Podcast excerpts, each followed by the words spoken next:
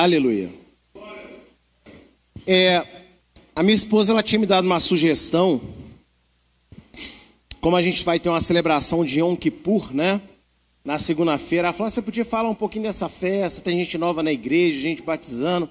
E eu sentei hoje, que eu não tive tempo para organizar a minha palavra de hoje à noite, durante a semana. E aí eu sentei ali, cheguei do almoço, comi meu franguinho assado. Ai, glória. Aleluia. Enfim, e aí,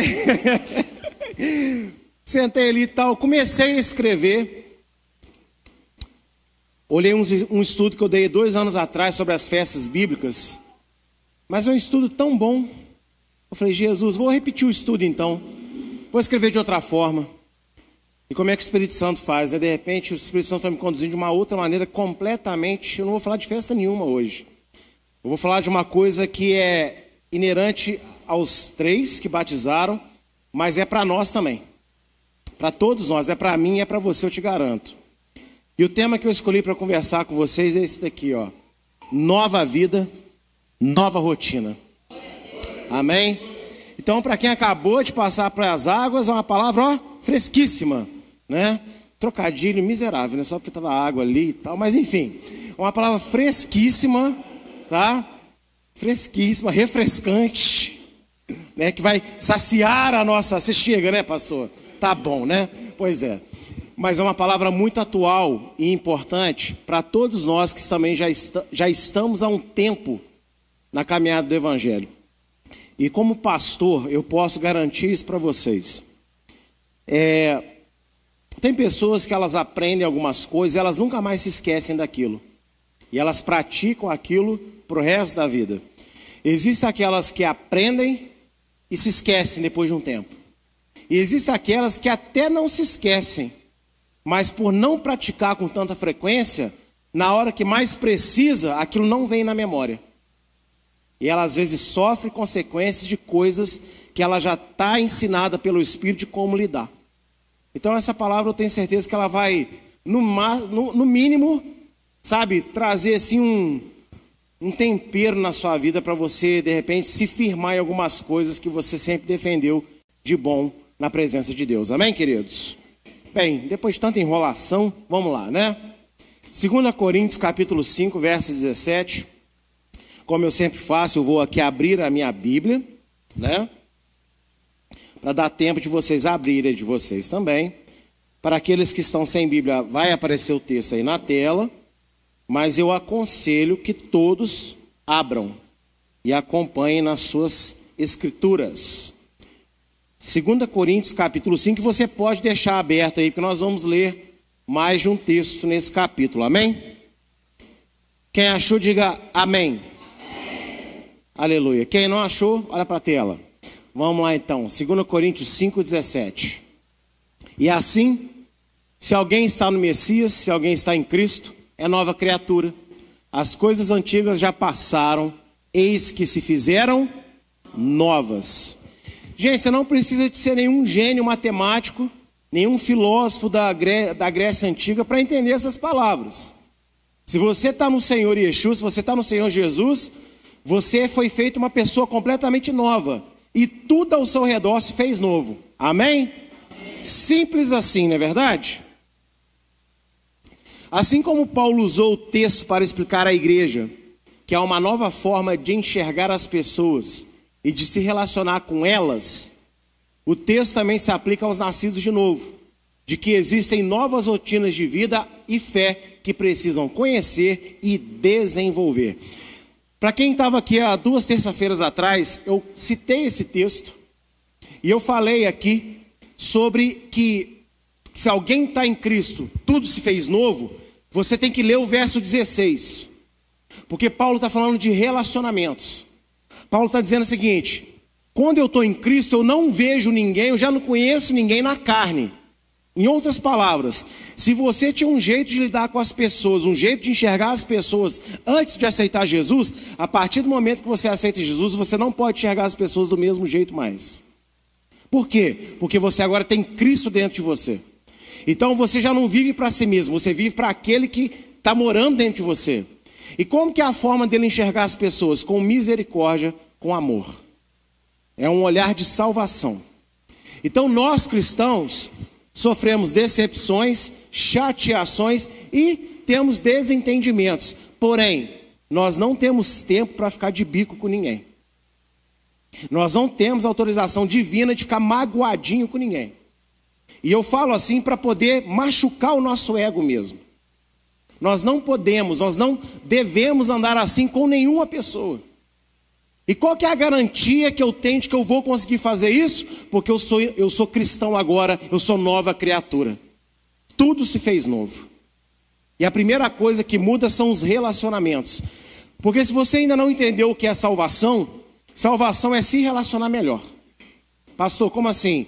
Vamos lá. Jesus em Marcos 12, ele fala dos dois principais mandamentos: amar a Deus e amar ao próximo. Salvação é relacionamento, amigo. Se você acha que você é uma pessoa é, salva, mas você não se bica com ninguém, a sua salvação ela está totalmente em risco. Porque Deus nos salva para a gente se relacionar melhor. Primeiro com Ele, depois com o próximo. Porque talvez 90% dos nossos pecados envolva relacionamento com outra pessoa. Os outros que sobram é o que a gente faz com a gente mesmo, que também é um relacionamento, não é verdade? Então você se relaciona com Deus, você se relaciona com o próximo e você se relaciona consigo mesmo. Então eu sou nova criatura, eu tenho que me relacionar melhor. É disso que o texto fala originalmente. E isso aqui já é bom o suficiente para ficar agarrado isso aqui a noite inteira. Mas nós não vamos ficar só nisso. Só que eu vou falar pela última vez para você ir para casa com o pensamento decidido a ser um verdadeiro cristão, uma verdadeira cristã. Você vai tratar aquele vizinho melhor. Você vai sorrir mais para aquele patrão que você não gosta. Você vai abençoar aquele funcionário que te dá trabalho. Você vai reatar os laços com aquele parente que você não suporta. Por quê? Porque se você acredita em Jesus Cristo, não há outro caminho para você. Não é opcional isso. Porque ele quer tanto isso que ele não deixou um mandamento. Ele veio morar dentro de nós para nos dar o poder de viver essas coisas. Amém? Então, se você é nova criatura, tudo se fez novo. Aquelas pessoas que você olhava assim, sai de reto, Satanás. Não, agora sim, vem cá, irmão. Aleluia, Deus te abençoe, né? É. Nunca se esqueça que toda alma é muito preciosa para Deus. Nós somos preciosos para Deus, então as almas que não somos nós também são. Se você um dia se separou, teve um divórcio traumático, se você teve uma separação difícil, se você passou por, por uma criação complicada com seus pais, essas pessoas que podem ter te machucado tanto, não se esqueça, se elas aceitarem Jesus, está tudo pago. Não tem a ver com você, tem a ver com a alma delas. Percebem isso? Então, simplesmente perdoe. Perdoe e veja essas pessoas com o olhar que Jesus tem olhar de misericórdia, olhar de salvação. Eu te garanto que na sua vizinhança vai ter quem falar assim: aquele vizinho matou, jogou a faca e tal. Falou, achei que estava partindo cebolas assim de, de, a distância. Não era não? Eu falei, não, ó, oh, é tão bonzinho. O nosso olhar muda. E isso é uma coisa genuína, isso é uma coisa verdadeira. Amém? Mas esse texto ele também tem um sentido totalmente aplicável para aqueles que nascem de novo. Eu posso ter nascido de novo já há 15 anos. Tem pessoas que nasceram há muito mais tempo que eu no Senhor. Tem pessoas que nasceram agora há pouco ali no Senhor. Mas essa palavra serve para todos nós. E todos nós devemos entender que para aqueles que foram salvos existe uma nova rotina de vida, uma nova rotina de fé. E além de da gente ter que conhecer essa nova rotina, a gente precisa desenvolver essa rotina. O que é desenvolver uma rotina? Você faz, você repete, Você repete outra vez, você faz outra vez, até se tornar natural, até virar um hábito. Então Deus tem hábitos para limpar a nossa vida e hábitos para preencher e colocar no lugar. Porque se você serve a Deus e não tem hábitos de Deus, você só tem um conceito sobre Deus. E Deus criou você, Deus criou a vida, Deus criou o mundo, criou o trabalho, criou comida, criou tudo. Então tudo isso foi Deus que criou. Mas não é para a gente se relacionar com essas coisas do jeito que a gente acha melhor. Nós devemos nos relacionar com toda a criação nos moldes do Criador. E por isso nós nascemos de novo. Amém? Continuando o texto, no verso 18 e 19 de 2 Coríntios, Claudão, faz uma gentileza para o seu pastor. Troca essa água aqui para mim. Coloca uma, uma gelada. Porque eu e água quente, irmãos, a gente tem compatibilidade. Aleluia. Se não tiver outra, a gente toma, né? Mas tem ali, então. 2 Coríntios 5, 18 e 19. Olha só o que vai dizer. Ora, tudo isso provém de Deus, que nos reconciliou consigo mesmo por meio do Messias e nos deu o ministério da reconciliação. A saber, Deus estava no Messias reconciliando o mundo consigo mesmo, não levando em conta os pecados dos seres humanos, mas nos confiando a palavra da reconciliação. Então vamos lá, eu falei que salvação é melhorar o quê? relacionamentos. E aí você vê que o primeiro relacionamento que Deus melhora é com quem? É com Ele. Então o que é a cruz? A cruz é Deus pegando todos nós e levando para perto dele outra vez, se tornando nosso amigo. E mais do que se tornar nosso amigo, ele nos faz um convite para sermos amigos dele também. E ele estava fazendo tudo isso através de Yeshua, através de Jesus. E por isso que eu grifei essas palavras em azul para você, pra você entender. Por meio de Jesus, Deus estava em Jesus, Jesus é a palavra da reconciliação. Então eu tinha um caráter muito duvidoso antes de me converter. Eu tinha uma postura muito esquisita. Só que quando eu fui salvo, quando eu fui reconciliado com Deus, Deus não ficou olhando para os meus pecados, para os meus erros, para as minhas falhas. Sabe o que, que ele fez? Ele deu a mim, ele confiou a mim a palavra da reconciliação. Se ele, Jesus, o Filho de Deus, é a reconciliação, Jesus, Deus confiou a nós que cremos o próprio Jesus Cristo. Carregamos na nossa vida, na nossa boca, no nosso discurso, mais do que um nome, mais do que uma palavra que se decora de um livro grande. Nós carregamos na nossa vida, no nosso ser, no nosso coração, sai das nossas palavras e sai das nossas atitudes, poder de Deus para transformar vidas porque nós falamos no nome daquele que é todo-poderoso, e não falamos qualquer palavra, falamos uma palavra que reconcilia qualquer pessoa a Deus. Quando você fala de Jesus para alguém, você não está simplesmente falando de um personagem histórico, você está transmitindo poder, poder de reconciliação, poder de voltar a ter laços entre o ser humano e Deus. É isso que você carrega na sua boca. Por isso, quando você for falar de Jesus para alguém, nunca abra a boca para falar se for de má vontade, se for sem fé. Porque quem tem falta de fé de Deus fazer alguma coisa somos nós. Mas Ele mandou a gente pregar para toda criatura, qualquer pessoa. A gente não deve botar empecilhos para ninguém. Ah, ele é muito isso, ele é muito aquilo, é muito difícil, é muito fácil, é muito alto, é muito baixo, muito atrasado, muito rápido. Somos nós que colocamos isso diante de Deus. Mas a ordem foi dada: vão e preguem para toda a criatura. O resultado pertence a Deus.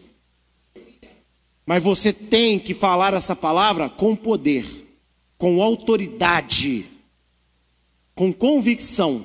Porque você imagina, eu chego, para o meu amigo Flávio, está ali hoje, com a sua bela esposa Carol, e o menino que eu vou levar embora hoje, o Israel, não é isso? Miguel Israel, esquece. Ah, eu já mudei o nome, vai ser meu.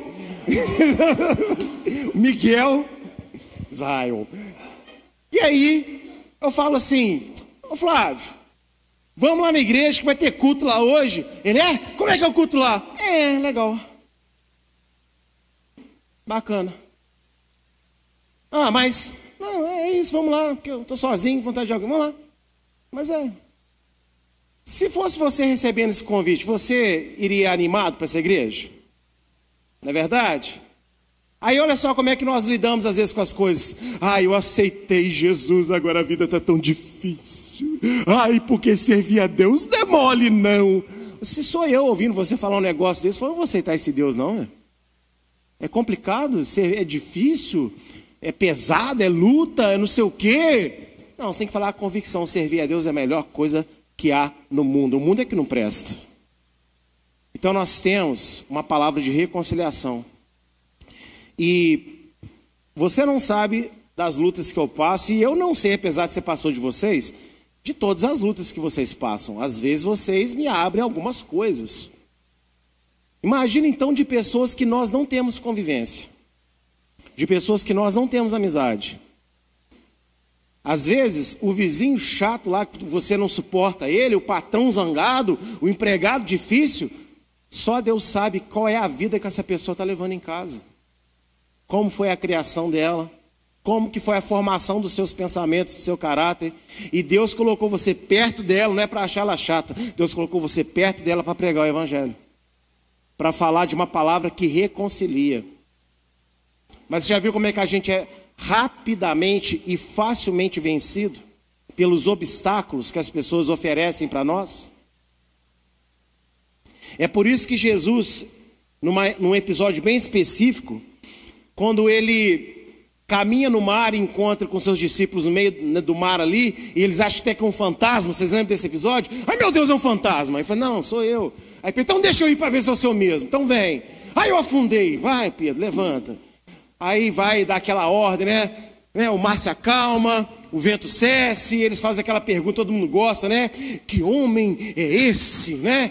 Que até o mar e o vento obedecem. Mas ele fala uma frase no episódio: Que tipo de hebreus são vocês? Você sabe por que Jesus falou isso? Eles estavam num barco fazendo o quê? Atravessando de um ponto ao outro. E a palavra ivrit, hebreu, significa aquele que atravessa. E quando ele vê os seus discípulos, que ele mandou eles atravessarem, cheio de medo, ele falou: Mas que tipo de hebreus são vocês? Vocês não são aqueles que atravessam? Aí na hora que vocês estão atravessando, só porque tem uma tempestade no meio, vocês estão com medinho? Vocês estão desesperados? E eu não sei se você sabe, mas pela fé em Jesus Cristo, todos nós somos concidadãos de Israel agora. Somos filhos do primeiro e verdadeiro hebreu que existiu, que é Abraão. Ou você não é filho de Abraão pela fé? Nós somos aqueles que atravessam. Eu não sei qual é o problema que você passa, você não sabe qual é o que eu passo. Mas se estamos em Cristo Jesus, nós devemos atravessar.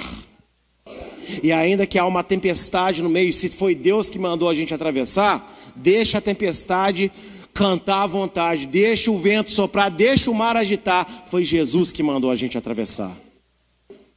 Então ele sabe que nós temos condição de chegar ao outro lado. Mas no meio pode ter uma tempestade. E existem muitas pessoas no mundo que estão vivendo tempestades, mas elas não têm Jesus para poder entender que elas são capazes de superar essas situações. E o que, que Deus espera? Deus espera que eu e você venhamos a entender que temos conosco uma palavra de reconciliação. É um ministério. Hoje de manhã eu falei. Se você acha que, ah, você é o pastor, né, James? Então você, esse é o seu ministério. Não. Ser Jimson é o meu ministério. Faz parte desse ministério o encargo de pastor numa igreja. Mas o meu ministério não é ser pastor, o meu ministério é ser Jimson. Eu tenho uma missão de vida. A minha missão de vida é amar a Deus e servir pessoas. Como? Me tornando o Jimson que ele sonhou e não o Jimson que a vida me moldou. E essa é a mesma missão para todos nós. Então repita comigo: o meu ministério, é a minha vida.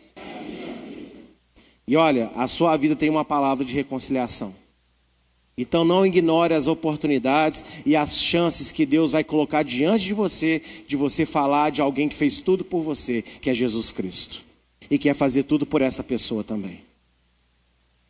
Apesar de parecer óbvio, quando uma pessoa se reconcilia com Deus, é o mesmo que dizer que ela se converteu.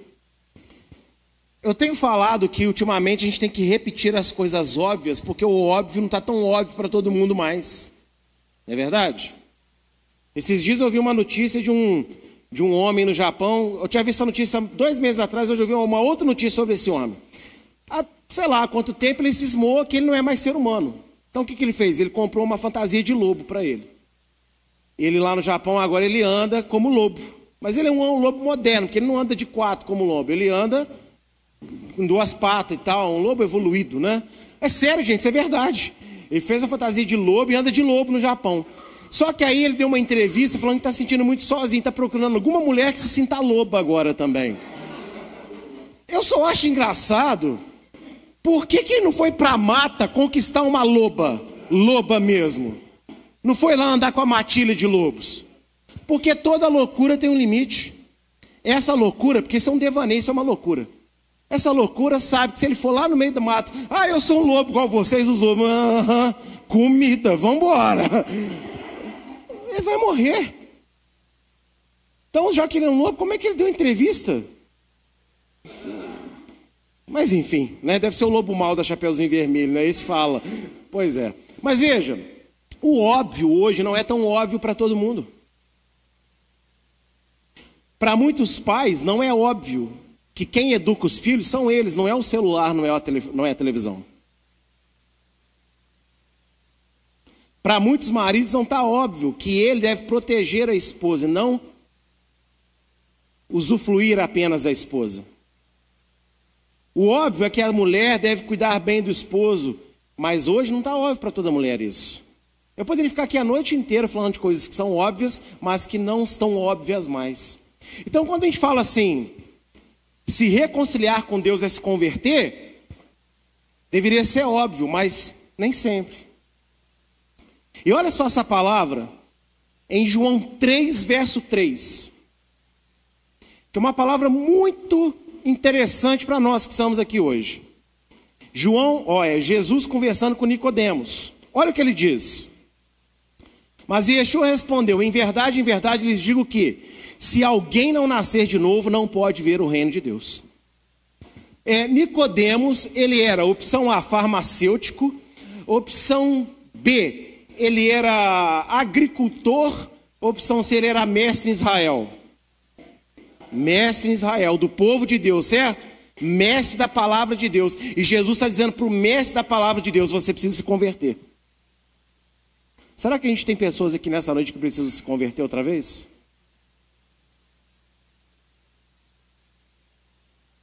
Porque nem sempre o conhecimento é sinônimo de que nós estamos vivendo na presença de Deus. Então, todos nós devemos tirar um momento de análise agora. Como anda a minha vida? Como anda os meus relacionamentos? Como que eu ando na presença de Deus hoje? Porque se Deus nos reconciliou com Ele, Ele converteu as pessoas a Ele. E o que, que significa se converter?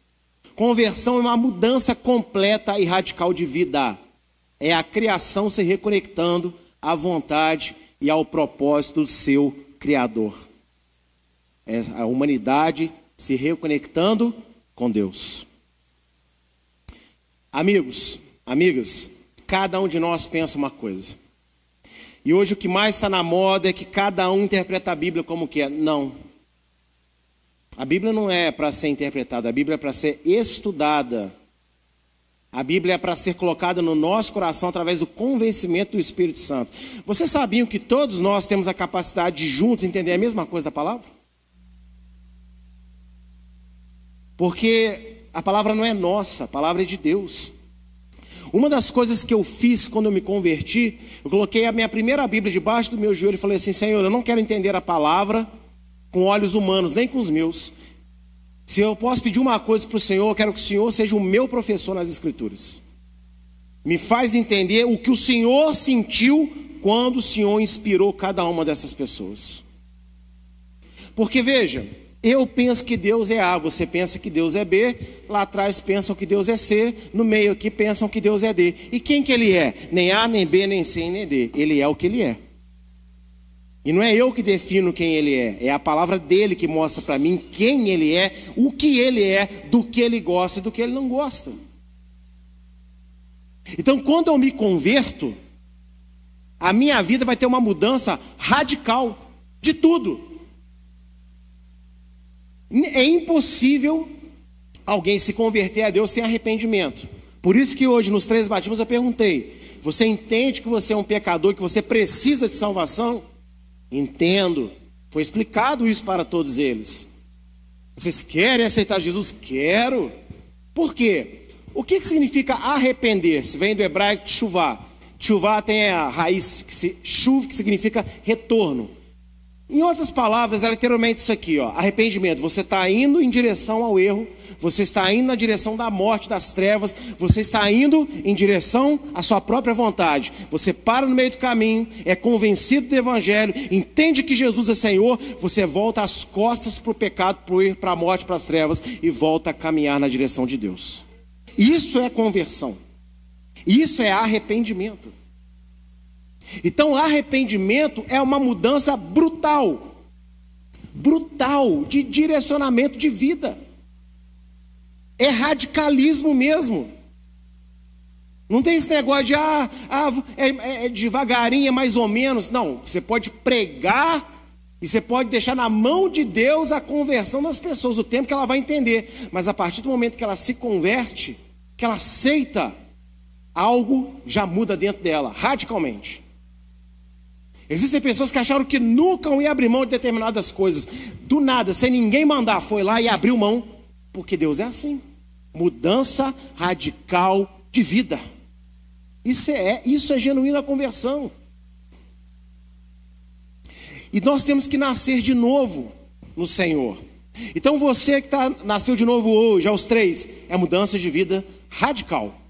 Para nós que já estamos aqui há muito tempo e de repente estamos muito acomodados no mundo, muitos acomodados na forma do mundo entender o Evangelho, eu tenho uma notícia para você nessa noite. Saia do seu sofazinho do conforto, porque se você acredita em Jesus, Ele te chamou para uma mudança radical de vida. Uma mudança radical.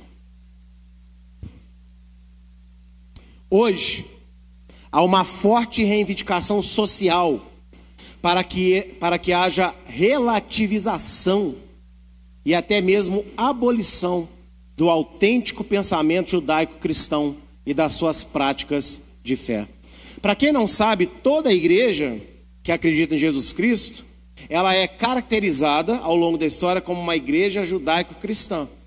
Porque acredita em Cristo e Cristo vem do povo de Israel. Isso é uma terminologia teológica, inclusive.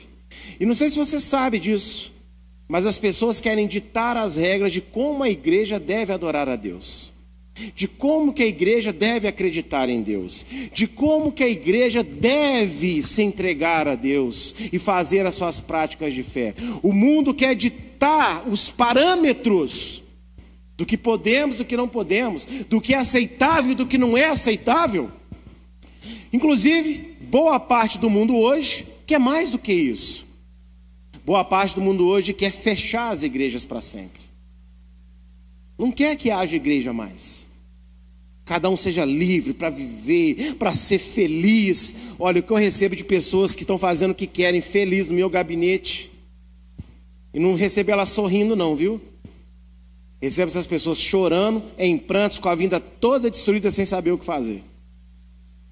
Porque o mundo te ilude no mundo das redes sociais que fazer o que quer você encontra felicidade. Mas você sabe muitas vezes qual é a realidade ao seu redor, na sua casa, na sua família, no seu trabalho. E se você sabe, Deus sabe ainda mais. E Ele quer te ajudar a realmente pegar tudo isso a resolver, a transformar em bênção aquilo que parece que é uma maldição. E segundo Tessalonicenses 2,4, Paulo nos ensina, já nos dias dele, que existe um espírito chamado espírito de anticristo, aquele que é anti-Deus, é anti-verdade, anti-palavra, anti-tudo, anti-salvação, que ele se levanta contra tudo que se chama Deus e a toda forma de culto direcionada a Deus. E vamos lá, o que, que hoje as pessoas querem? De uma forma geral? Antigamente, se alguém dissesse assim no meio de uma multidão, eu não acredito em Deus, todo mundo, que isso, rapaz? Como é que você faz uma coisa dessa? Você não tem medo, não? Sem grado, Deus existe.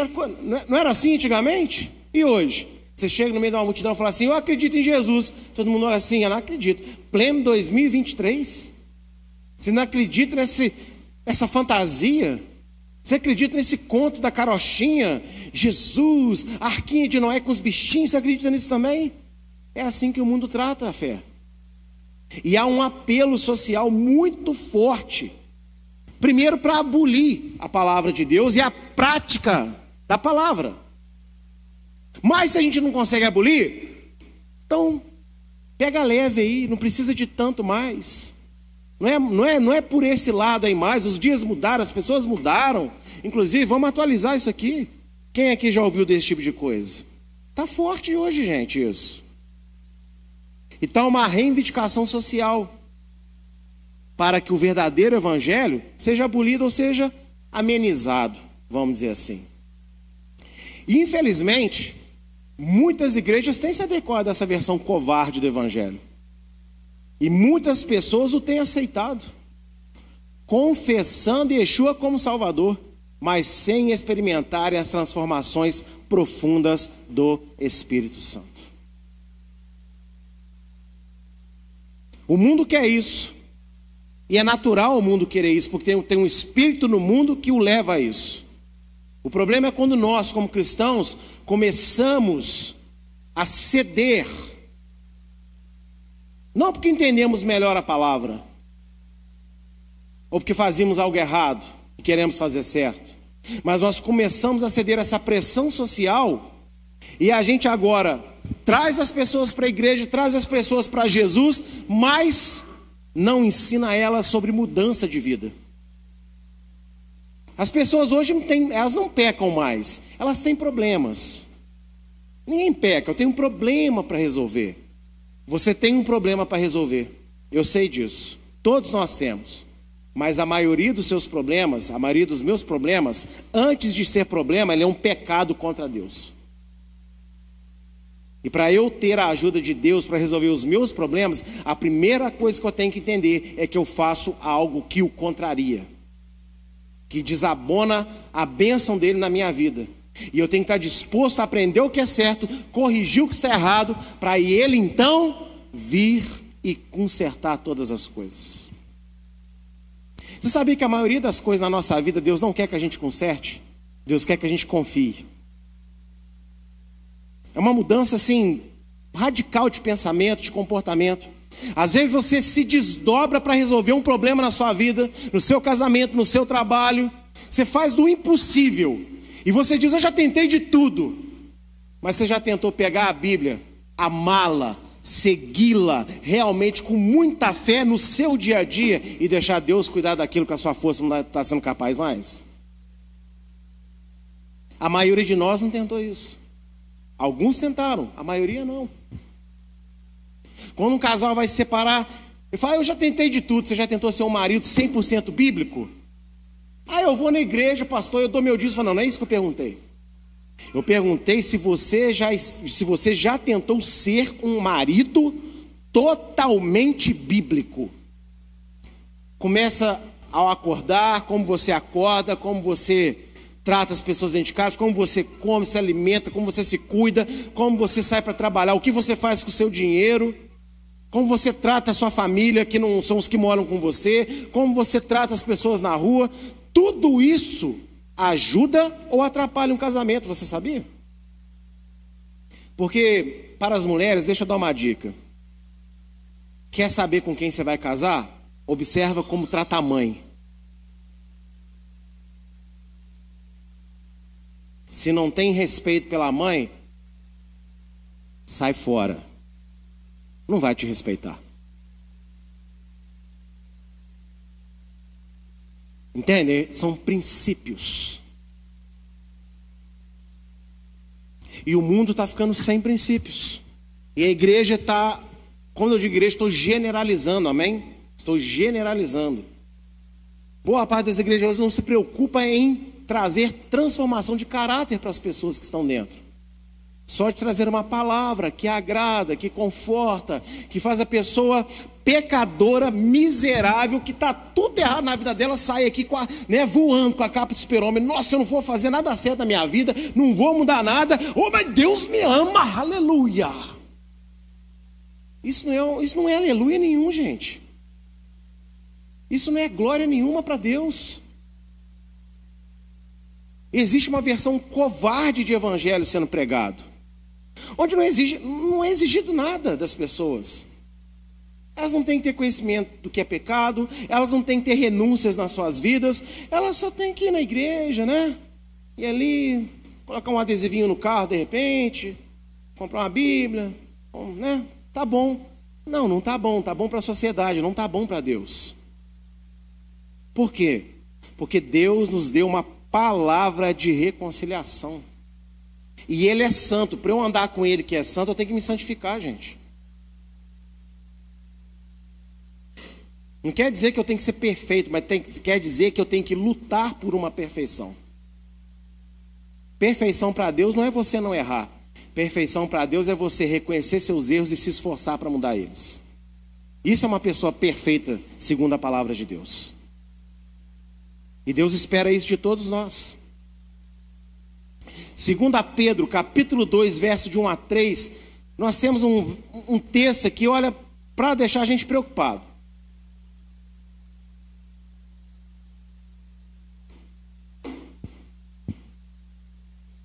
É muito engraçado. A, a minha esposa ela tem convívio com uma pessoa que não é de igreja, não vou falar aqui quem que é, o que que faz, mas ela tem convívio com uma pessoa. E essa pessoa gosta muito da minha esposa, assim, de conversar com ela. E vira e mexe, às vezes minha esposa chegou para mim, ah, tá acontecendo assim, o que, que você acha? Eu sempre falo a mesma coisa, você fala para essa pessoa aceitar Jesus. Ela falou, não, mas assim, falou, não, então, vai lá, fala isso, mas fala, você vai fazer isso, vai resolver temporariamente, mas só quando você aceitar Jesus vai mudar de verdade. Por quê? Que Deus é mal? Se não me aceitar, eu não vou te abençoar. Não, não é isso. É porque aquele mal, aquele erro, é a pessoa mesma que faz sobre si mesma. Se ela não aceitar Jesus, ela não vai mudar. Se ela não vai mudar, ela vai fazer de novo. Se ela vai fazer de novo, o problema vai reaparecer. Entendeu? Eu gosto desse tipo de matemática, 2 mais 2 é igual a 4, coisa simples. Então, existem algumas transformações que só vão acontecer quando a gente deixar Jesus ser o dono do nosso coração. Olha o que diz nesse texto de 2 Pedro 2, de 1 a 3. Assim como surgiram falsos profetas no meio do povo, também haverá falsos mestres entre vocês. Eles introduzirão heresias destruidoras, chegando a renegar o soberano Senhor que os resgatou, trazendo sobre si mesmos repentina destruição. E muitos seguirão as suas práticas libertinas. E por causa deles, o caminho da verdade será difamado. Serão movidos por avareza. Eles explorarão vocês com palavras fictícias, porém para eles, a condenação já foi decretada há muito tempo e não tarda, e a destruição deles não caiu no esquecimento. Olha, eu sou uma pessoa alegre, eu sou uma pessoa assim, muito gestual, mas eu sou assim em qualquer lugar. Se você for lá em casa conversar comigo, os meus amigos aqui, eu sou assim, sou espalhafatoso. Eu sou assim desde antes de converter né, né, Flávio? Sempre fui assim, muito interpretativo. Só que quando Jesus me converteu, isso veio a favor do reino, né? Então esse é meu jeito. Eu falo calminho, tem hora que eu falo meio bravo, meio assim tal. Eu sou implicante, né? Eu, não, né, amor? Não. Então, assim, eu sou assim, é o meu jeito. Eu sou assim em qualquer lugar. Eu não sei montar personagem para subir no altar. Eu não sei fazer voz de trovão para pregação. Montado num cavalo branco, lá vinha ele. Gente, me dá um nervoso quando vejo essas coisas. Eu falo, Jesus, aí às vezes você sai, eu já sei de altar, eu falei, a paz do Senhor, irmão. A paz do Senhor. Eu falei, que isso? Cadê? Então existem pessoas que elas têm seu jeito, e eu não estou criticando, porque quem sou eu para julgar o coração da pessoa? Mas eu estou dizendo o seguinte: existem pessoas que têm um jeito divertido, introvertido, de, de, de, de, extrovertido, aliás, de, de lidar com as coisas. O pastor Maico é um desses. Ele é muito mais do que eu, inclusive, né? Ele é, ele é um espetáculo, esse homem. Então, assim, cada um tem um jeito, um jeito alegre, feliz. Tem pessoas que tentam trazer alguns elementos para ajudar na compreensão da palavra, mas tem outros que estão usando de técnicas para seduzir as pessoas, para despertar o interesse delas. E qual que é o problema? Você já viu algum peixe olhando para uma isca no meio do mar assim? Nossa, ó, o que, que é aquilo ali? Hein, o Zé Peixe, o que, que é aquilo ali? Ah, o Zé Peixe 2, aquilo ali é um anzol. Hum, deve ser gostoso. Não, não, não, não mordi. Já viu alguém? Não, não acontece isso, gente. Eu já pesquei, inclusive eu não pesco nada, minha filha joga assim, sai peixe, eu jogo, jogo, jogo, jogo, nada. Eles vão, eles dão um jeito de pegar a ração do, do anzol e ir embora com ela. Mas enfim. Gente, nenhum peixe morde anzol vazio. Para você morder um anzol, esses falsos mestres vão falar uma coisa, vão falar uma palavra que vão te seduzir. Vai ser bom de ouvir. Vai falar algo voltado para a sua emoção, para a sua depressão. Não é verdade? Para o seu transtorno. Aí você pode escolher hoje, né? É o bipolar, é o TDAH, é o GZH e por aí vai, um milhão. Então, né, é tá na moda. Eu não estou dizendo que essas coisas não são tratáveis, porque eu trato isso aqui também. Só que eu trato isso trazendo o evangelho junto, trazendo a palavra de Deus junto, com verdade. E aí, quando você morde a isca, aí você ouve uma coisa do tipo assim: olha, nós não precisamos mais pedir que diminua eu para que ele cresça, porque se até Jesus voltar para o céu, agora que Jesus voltou para o céu, eu estou em pé de igualdade com ele, eu sou igualzinho Jesus. Falei, eita.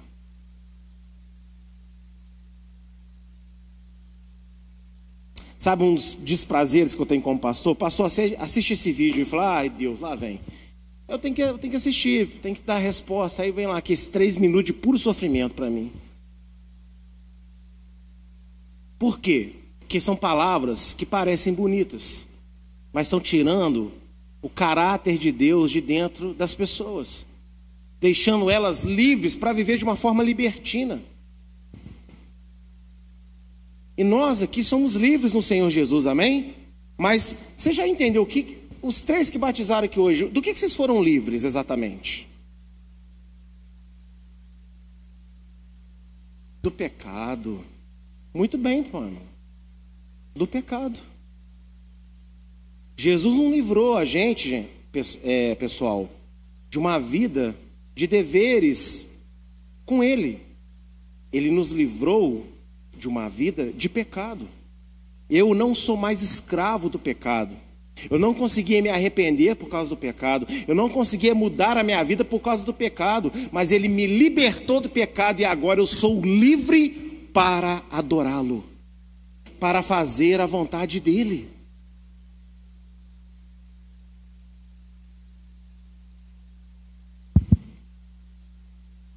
Todos que foram reconectados a Deus pela fé em Yeshua devem fugir do seu antigo estilo de vida para crescerem na fé, aprendendo e praticando as verdades da palavra. Você foi reconectado com Deus? Você foi reconciliado com Deus? Quem é que recebeu a palavra da reconciliação? Então você foi chamado para aprender e a praticar a verdade da palavra. E são muitas, viu? A Bíblia é um bocadinho grande, né? Mas existem algumas bem fáceis, bem, bem óbvias. A primeira é amar. Amor não é dar tudo. Amor não é permitir tudo. Amor, o verdadeiro amor, é você trazer para a vida de quem está perto de você um tratamento, um carinho, um respeito e até mesmo proibições que Deus instituiu na Sua palavra.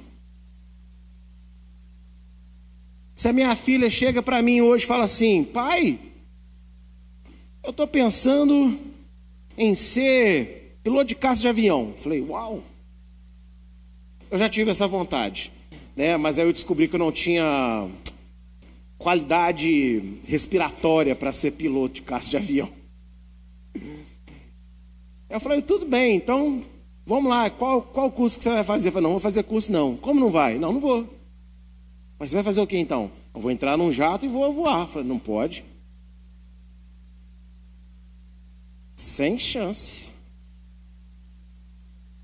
Dá não. Então, vocês percebem? Às vezes o amor, o carinho é a gente falar não para as pessoas. Porque elas não estão em condição bíblica de fazer aquilo que elas estão querendo fazer. Pastor, eu vou trocar de celular. Maravilha. Você achou um novo para você comprar? Achei bonito, vai me atender, tal. Ah, e a, a, a, e a amiguinha da Avon, você já pagou? Não, paguei não, mas eu vejo depois. Não pode. Não pode. Como que você vai trocar de celular, sendo que o seu está funcionando? Você só quer um novo. Mas você não pagou a, a vizinha do Avon. Como que isso funciona exatamente? Gente, é muito triste. Mas o que existe de oficina assim, oficina Shekinah? Está registrado? Não, não está. Faz nota fria? Não, acho que a gente serve nota congelada mesmo. É nota raiz, nota falsificada raiz. Mas o nome da placa é Oficina Shekinah. Glória de Deus. Acreditem em mim, vocês não têm noção de como que isso é comum hoje no nosso meio. E a gente tem que fugir do nosso antigo estilo de vida. Ele, gente, o mundo não saiu de perto da gente não.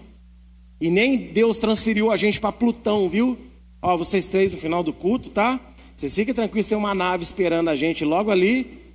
Tem, nós vamos para Júpiter 77, um novo planeta igual a Terra que eu descobri, e Alfa Centauro 1521, e nós vamos para lá. Não existe isso. A vida que você levava continua te cercando, o mundo continua te cercando, mas Deus que você estava longe agora está dentro de você, morando dentro de você, para te ajudar a você vencer isso daí. E Paulo ele diz em Filipenses 2,12: Vocês me obedeciam quando eu né, quando eu estava no meio de vocês, e agora que eu não estou no meio de vocês, só estou escrevendo, tenho certeza que vocês vão obedecer ainda mais. Deus espera uma obediência de nós. E a obediência que Deus espera não é porque Deus quer livrar você dos prazeres desta vida. Não. Os prazeres dessa vida que te afastam dele, na verdade, não são prazeres. São como drogas que te geram êxtase, mas acaba com você. Destrói você. Destrói a sua mente, destrói o seu coração. E Deus quer libertar você dessas drogas para te mostrar o que é felicidade de verdade. Você não precisa de remédio para ser feliz, você não precisa de, de pessoas para ser feliz. Pessoas vão participar da sua felicidade, mas a sua felicidade vai ser diária e constante, porque ela vai vir de Deus. E, para nós encerrarmos, eu quero ler esse texto aí maravilhoso. 1 João capítulo 2, verso de 1 a 6.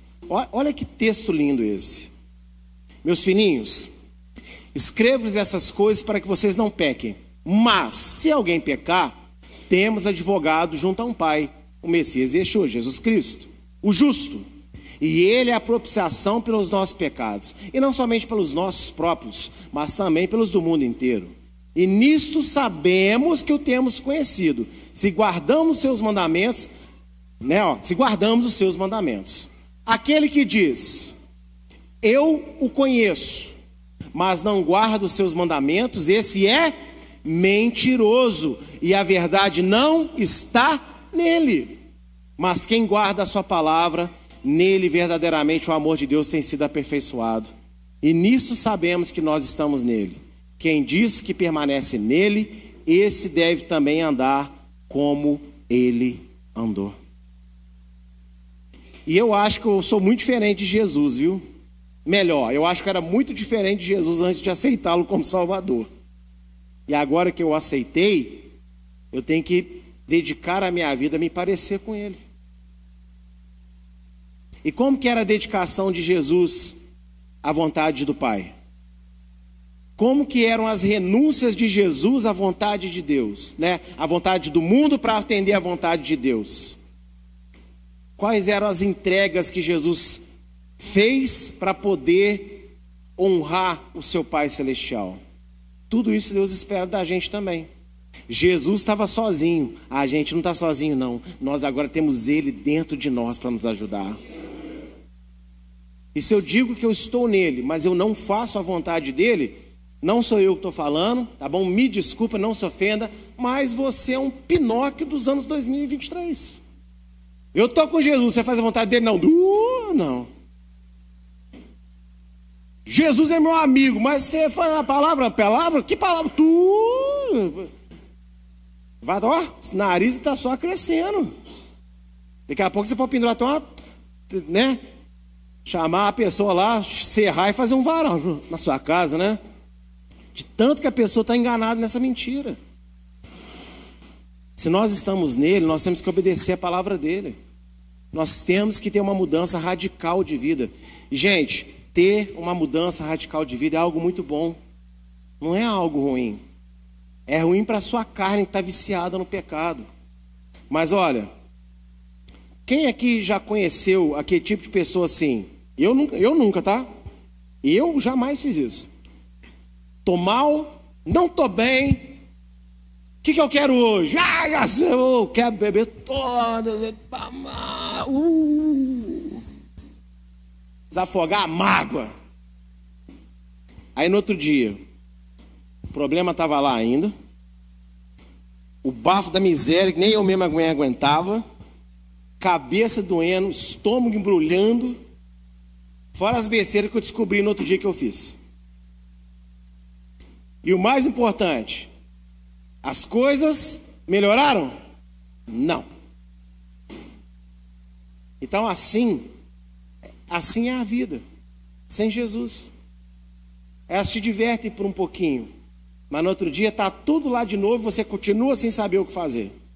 Mas quando Jesus entra na sua vida, as coisas podem até continuar lá, mas agora Ele está com você, enfrentando essas coisas e te conduzindo no meio delas. Uhum. Gente, fica tranquilo, que eu amo as crianças dessa igreja, entendeu? Todas elas crescem me ouvindo e pregando comigo, cantando comigo. É, eu concordo com você, a sua mãe não está ouvindo direito a palavra, né? Chama a atenção dela. Isso. Brincadeira, tá, tá, tá. Gente, quem recebeu uma nova vida do Senhor e o ama, também precisa amar a sua nova rotina. Você ama Jesus? Você recebeu uma nova natureza de Jesus? Maravilha. Então agora você tem que amar a nova rotina que ele te oferece. Você não vai aprender num dia só, não vai ser de uma vezada só, mas a, o restante da sua vida agora é uma escola e você tem que estar disposto a frequentar essa escola para aprender a vontade de Deus para a sua vida. Isso vai ser bom. E vai chegar um dia onde você vai olhar para trás e vai falar: Uau, que caminhada! Nem acredito que eu já caminhei tão longe assim. Mas você vai ficar feliz, porque você vai ver o quanto Deus vai evoluir você. Não é você que vai evoluir, é Deus vai te evoluir. Amém? Fique de pé comigo nessa noite.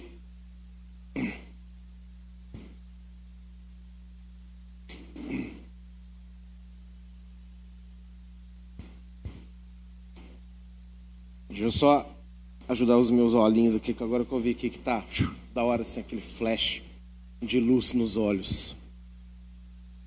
Irmãos, peça a Deus ajuda, peça a Deus, peça ao Espírito Santo de Deus que Ele coloque no seu coração um desejo, uma vontade de aprender o que Deus tem para você. Eu tenho certeza que Ele vai te ensinar, porque é o desejo de Deus que todos sejam salvos, viu? Deus não está preocupado com o seu passado, Deus não está preocupado da onde você veio, qual é, qual é a sua família que você teve, o que você não teve. Deus não está escandalizado com o que você fez ontem, anteontem, ano passado, há anos atrás. Deus já sabe de tudo. E Ele convida você, Ele te ama, Ele te quer assim mesmo. Então peça ao Espírito Santo, Senhor, me ensina a sua rotina, a rotina que o Senhor criou para mim, para ser uma pessoa abençoada, para ser uma pessoa verdadeiramente feliz. E você que já caminha na presença do Senhor há muito tempo, deixe o Espírito Santo de Deus te relembrar de algumas coisas que você já aprendeu e que você de repente largou no meio da caminhada. Deixa ele te reestruturar no Senhor. Amém? E você voltar a fazer as coisas boas que o Espírito Santo te convenceu. Eu agradeço a minha oportunidade nessa noite, no nome do Senhor Yeshua.